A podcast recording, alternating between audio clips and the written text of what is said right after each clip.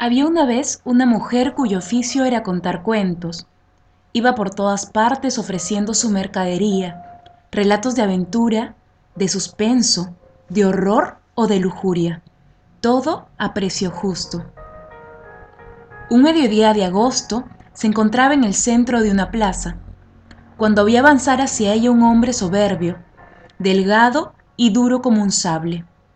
Venía cansado, con un arma en el brazo, cubierto del polvo de lugares distantes, y cuando se detuvo, ella notó un olor de tristeza y supo al punto que ese hombre venía de la guerra. La soledad y la violencia le habían metido esquirlas de hierro en el alma y lo habían privado de la facultad de amarse a sí mismo.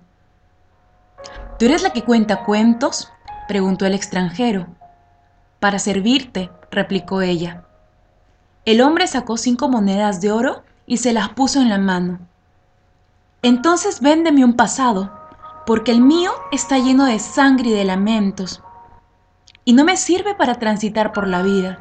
He estado en tantas batallas que por allí se me perdió hasta el nombre de mi madre, dijo el hombre. Ella no pudo negarse, porque temió que el extranjero se derrumbara en la plaza convertido en un puñado de polvo, como le ocurre finalmente a quien carece de buenos recuerdos.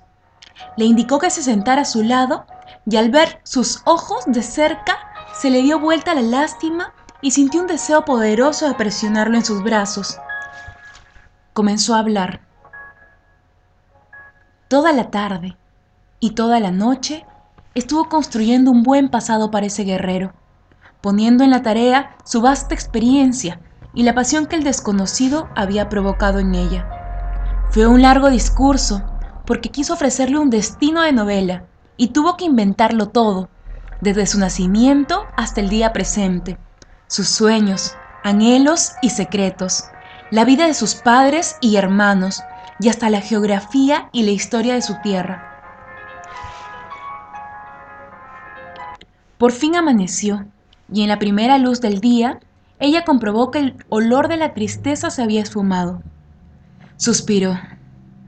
Cerró los ojos y al sentir su espíritu vacío como el de un recién nacido, comprendió que en el afán de complacerlo le había entregado su propia memoria.